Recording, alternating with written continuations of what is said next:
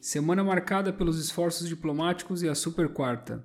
Meu nome é Juan Espinhel, especialista de investimentos da Invest Consultoria. Hoje, 14 de março de 2022, está começando o Análise da Semana.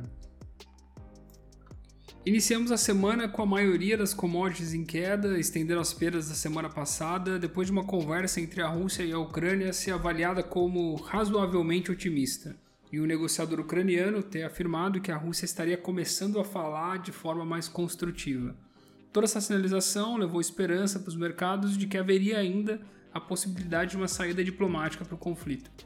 Mesmo após um final de semana muito tumultuado, onde houve bombardeios perto da fronteira com a Polônia e avanço de tropas russas em direção a Kiev.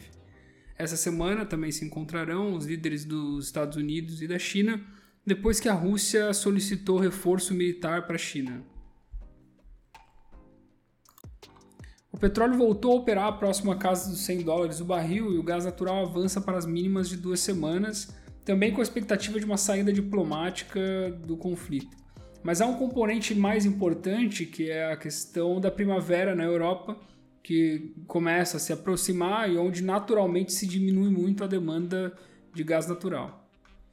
Um dos mais aguardados eventos da semana, sem dúvidas, é o FONC, na quarta-feira, onde teremos uma maior clareza de como o Fed vai conduzir essa política monetária frente a essa crise da Ucrânia e a alta de preços de commodities e pressão inflacionária. Desde a última reunião, o cenário mudou muito. Então deixou o mercado sem um guidance muito claro. E aí a expectativa dessa semana é como que o Jerome Powell vai conduzir, se vai haver uma, uma mudança da estratégia posta, se uh, eles vão só estender esse movimento de alta de juros, o mercado ainda precifica uma alta de 0,25. Na China, o destaque fica para o isolamento feito numa província é, que é o centro de tecnologia do país por pelo menos uma semana para conter o avanço de novos casos de Covid, que já é o padrão do governo chinês, essa política de tolerância zero.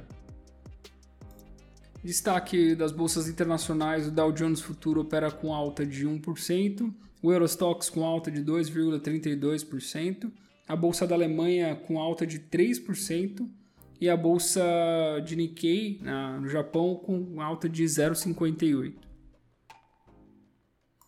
Nas commodities, o petróleo do tipo Brent opera em queda de 3,85, cotado a 108 dólares o barril, e o WTI opera com queda de 4,9, cotado a 103,97 o barril.